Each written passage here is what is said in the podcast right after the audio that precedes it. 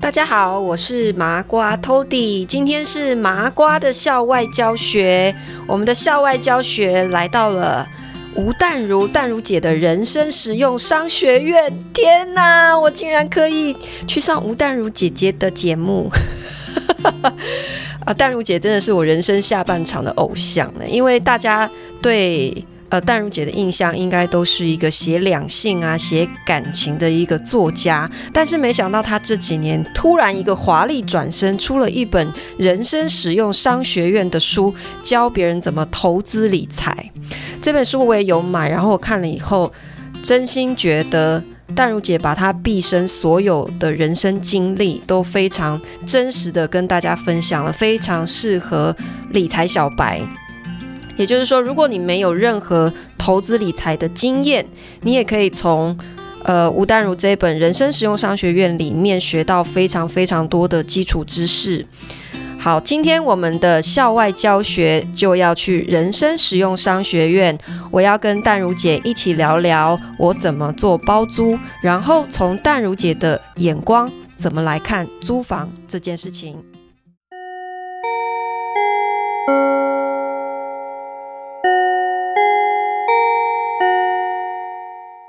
欢迎收听人生实用商学院。今天我们请到了一位台大的学妹。好，你的 pocket 叫什么名字？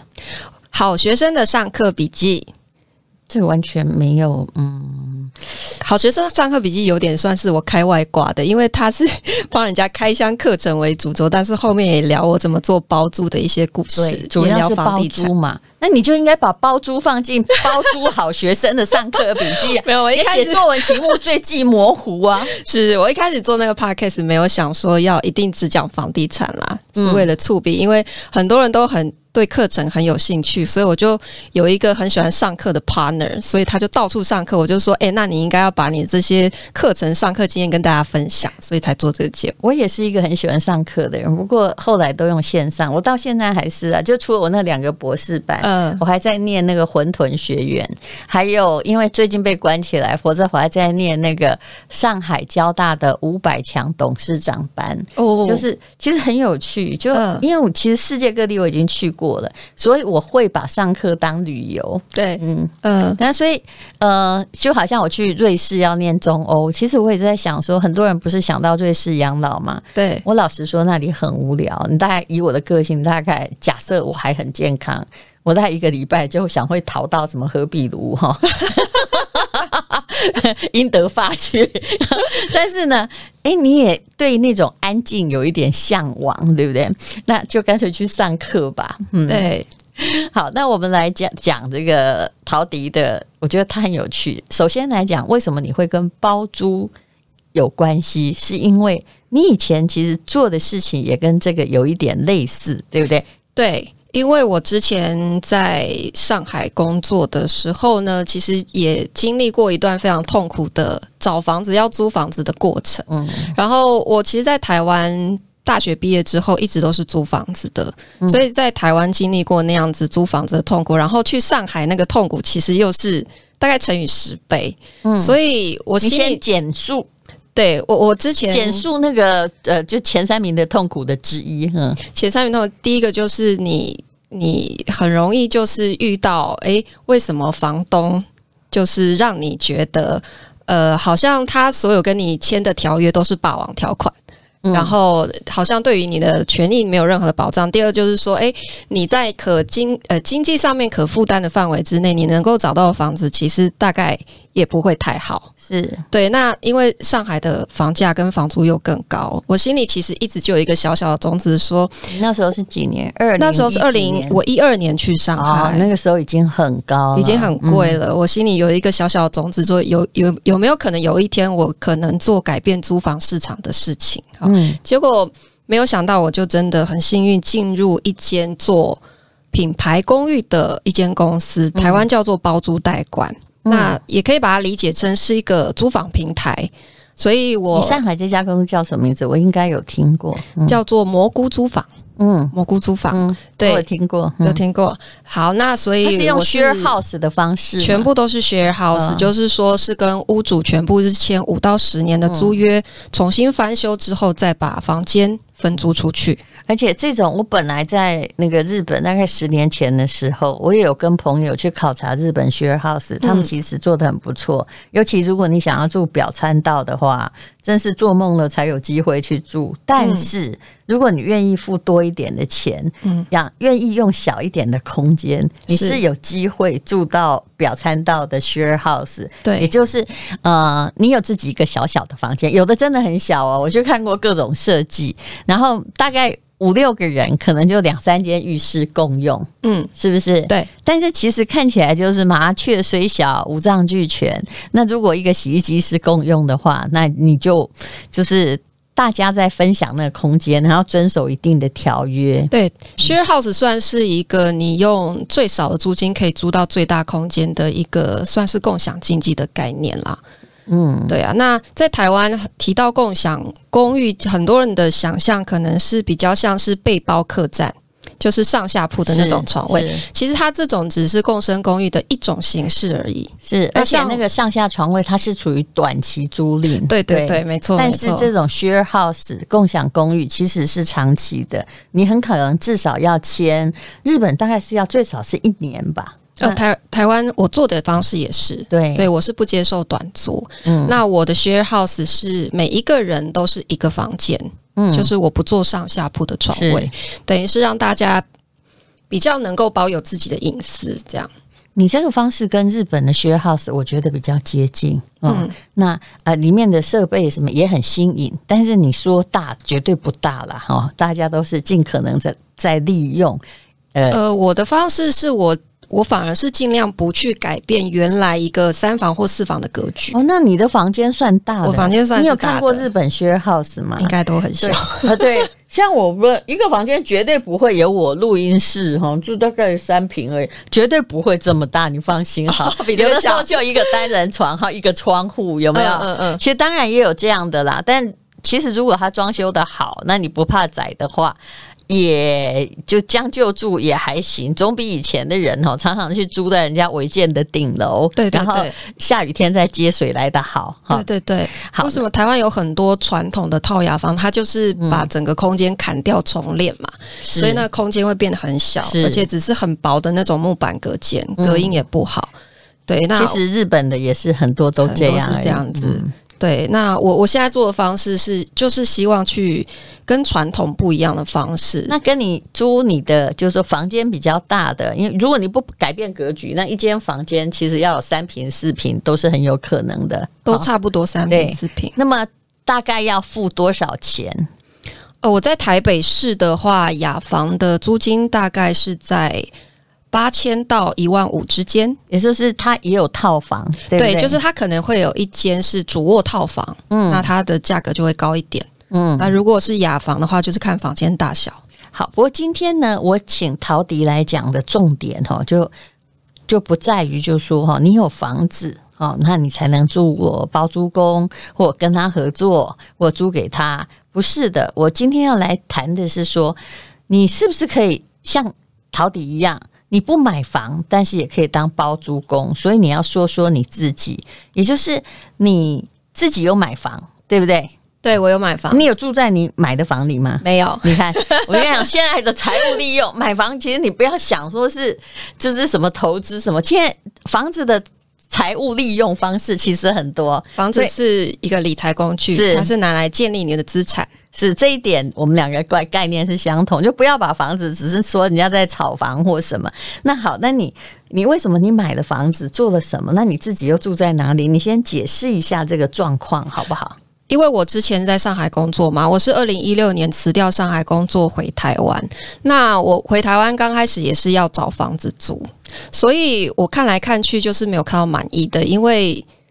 他要不就是很便宜，可是破破烂烂，我不太想住。可是他可能要不然就是很高级，像酒店式公寓那样。那我就是一直在不断的妥协之下，最后我就是租了，都四五万啊，四到八万都有可能。真的真的。嗯、那我那时候后来租了在南港一间三万六的房子，三万六只有一房哦。嗯，对，但它就是呃电梯大楼有社区的管理员，然后还有一个车位听起来里面装潢还可以，装潢很不错。然后所有来的朋友都觉得哇，你这里很棒，很漂亮。可是其实我很心虚，嗯、因为一个月三万六的租金对我来讲，其实我觉得负担很大。哎，你很多人一个月，你要是去当上班族啊，就是一个月薪水，他毕不毕业，就是就三万六啊。你哪一位？我们这一代就是还会面临说薪水三级跳，遇到景气好，你们一出来薪水有三万六，全班同学跟你说恭喜，但是你这三万六就只能拿去住 租一间还可以的房子，对，所以我觉得很浪费。所以我那时候心里就一直在想，我有没有降低自己居住成本的方法？是，我就想到说，那我可不可以在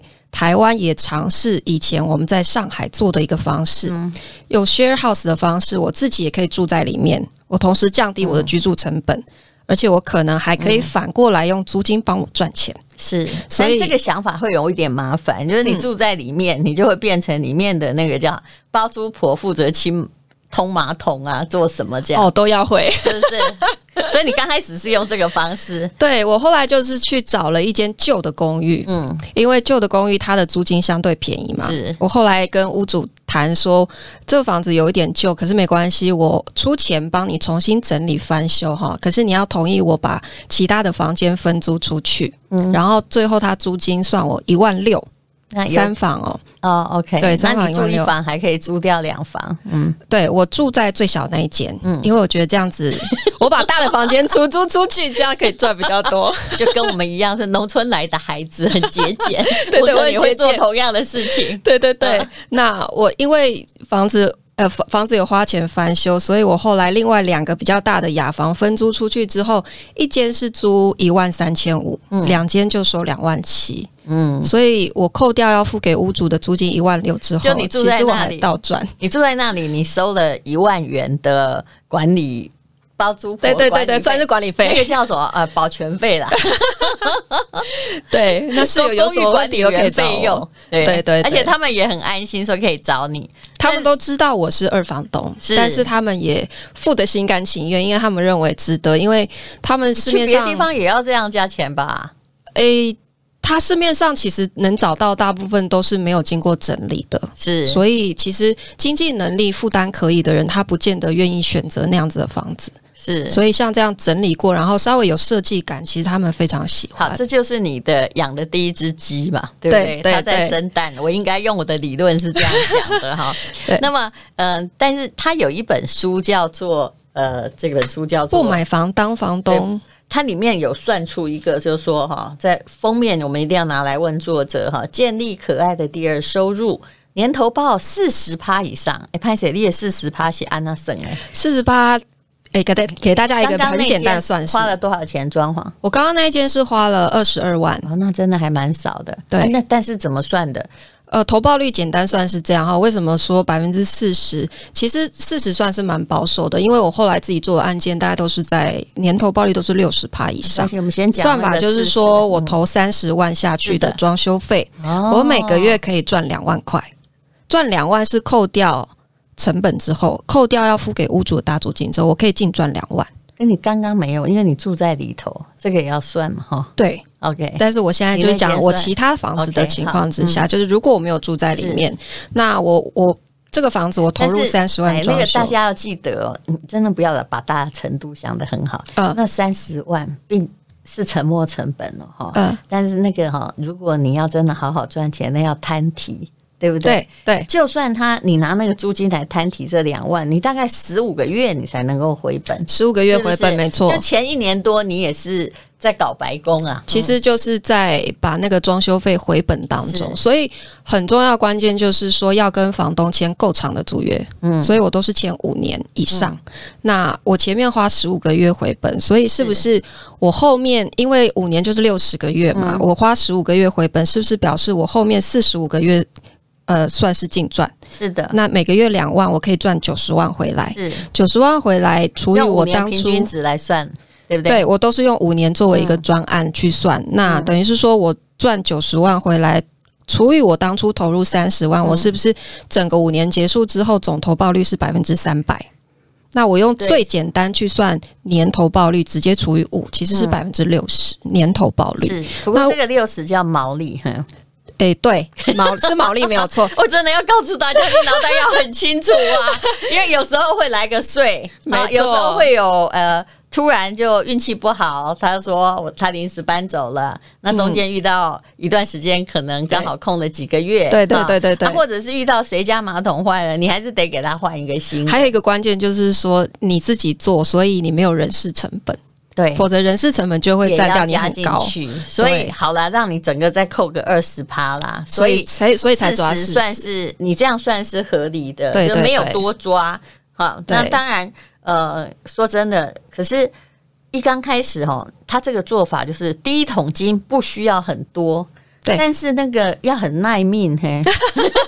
我想讲这两个字，要要不怕麻烦，没错，要不怕麻烦，因为如果你比方说有些人是连换灯泡都不会换，嗯、然后马桶一下塞住就要找水电工来，对，哦，那可能就不太适合做这件事情，因为。做二房东其实真的是八般武艺都要会。对，我们什么刷油漆，然后随便手边都拿出一支电钻，这是必备的，随时都要去钻墙干嘛的？你相信吗？其实我也会，但是我后来尽量不要自己做，因为我后来发现说我的人格很会变成两种人，一种叫王莽，就事必躬亲，东改西改，把自己跟天下都累死；嗯、然后第二种东西就诸葛亮，就做到自己哦得癌症，那个还要鞠躬尽瘁，东顾西顾。对，所以，我们做包租真的是要年轻的时候啊。对，然后真的你要年轻有力，还有后来你如果要规模做到规模大，你才有真正利润。真的，你要有团队，你才能赚比较多的钱呢、啊。诶，我我反而有不同的想法，因为我觉得这件事情哈，我都会鼓励大家，你用个人去做的时候，它会有一个利润的甜蜜点。我说甜蜜点就是说，你你。能赚到最高的利润，就是说你一个人可以管理多少间？就因为你自己的付出的成本没先没算薪水嘛。那你如果做了很多个，像有些大公司在做包租，它就会有很多层次，也就是它没办法去中间，会有行政成本，会有人事的成本，还有税等等，会吃掉你很多的利润。我觉得对于我还是必须说，对于年轻人而言的斜杠这样是很好。对你这样讲是投报率高，但是我们想的是，比如说我做的是。是海外的，嗯，我的规模就不能小，对，因为不一样。我跟你讲，规模小的话，因为主要是我今天请一个人，他也是分红在代管。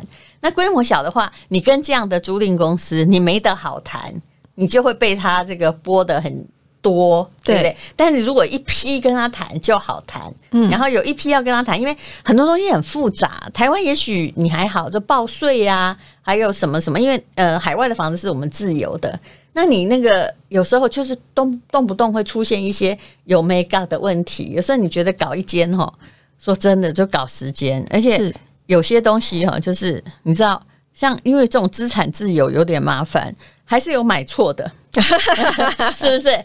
十间会有一间买错嘛？嗯，那你如果。东西少的话，你刚好第一间就是那个买错的，嗯，这个市场会让你很沮丧。嗯，那比如说现在疫情，日本状况也不好啊。那我们，但是我们很多的店，比如说租给 Seven Eleven，租给呃超级市场的，呃，租给麦当劳的。大姐意思是说，你有量反而可以摊提掉那个风险。对，就是住房，比如说大久保的，我举、嗯、举例啦，我就说有时候为什么你要量体大跟小哈？比如说大久保的，诶，那栋本来我们非常好，是韩国人都跑了，就疫情之后就回家了，哦、所以就变成住宿的空房率会比较高。嗯、那如果我们有商铺的话，就可以平衡那个包租婆的租金风险。哦，这是日本，对不对？日本就是。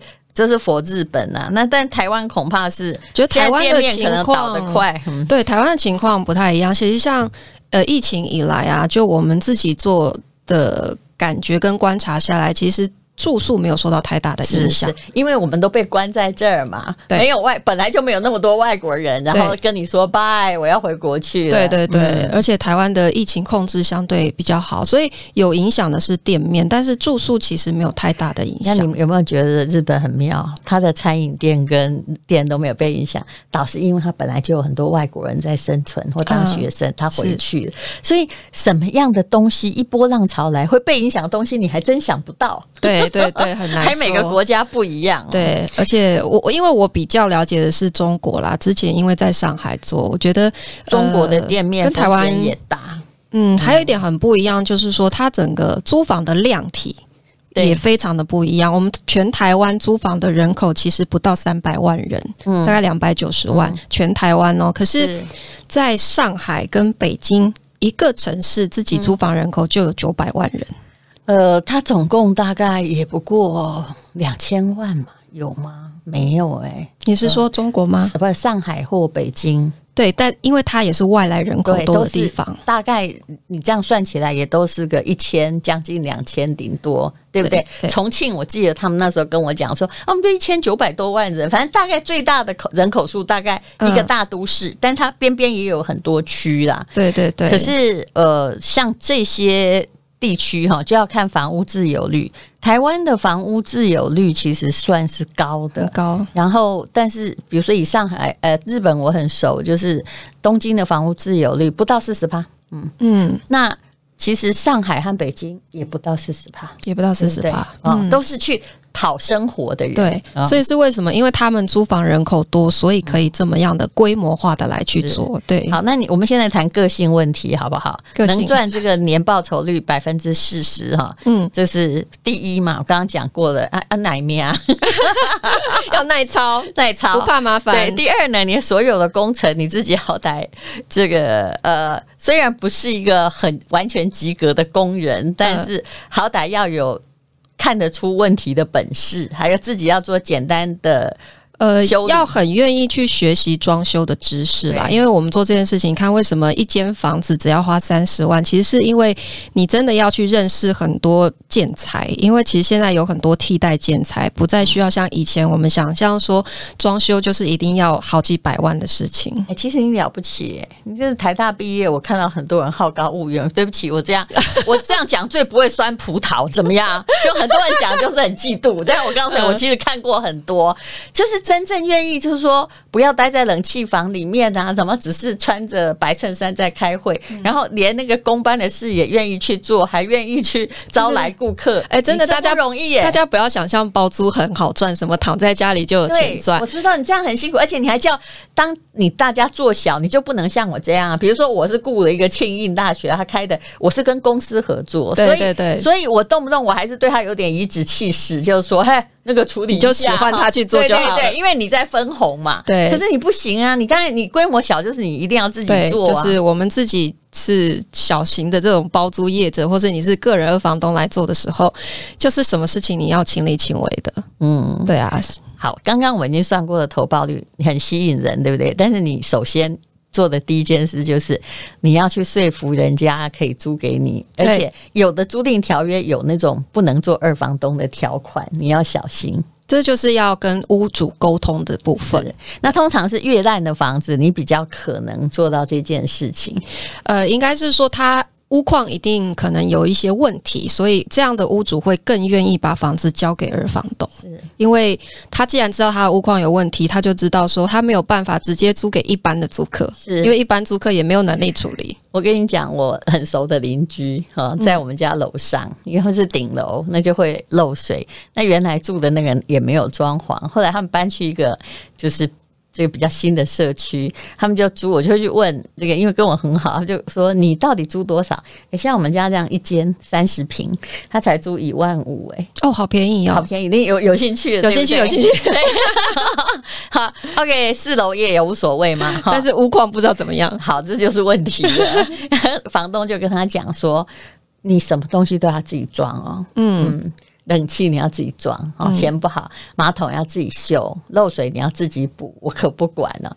哎，但是他们也达成协议。其实我觉得有时候就说大家都不要反悔，双方都踩在一个很干脆的地方就好了。嗯，我相信这样可能你也会做，他也没漏得很厉害。是对，对，所以很多租客也会想说，哎，我租房子直接跟房东租可以比较便宜，我干嘛要透过包租代管公司？嗯、那其实像刚刚那样子的描述，就会知道说，除非你有能力完全去处理这些房屋的屋况，他们也都会啊。比如说我家马桶坏，我都跟楼上说，哎，拜托我来给他跨界。因为因为都会了，都会了，那真的很棒，那真的很棒。房东最喜欢这样的租客了。是，好，那么三十万刚刚讲就可以搞定，你第一间才搞了二十二万嘛，搞定全市的装修到底怎么做的？其实啊、呃，你有你的建议，但是我一定要告诉大家，能忍则忍，嗯，能忍不要拆地板跟天花板。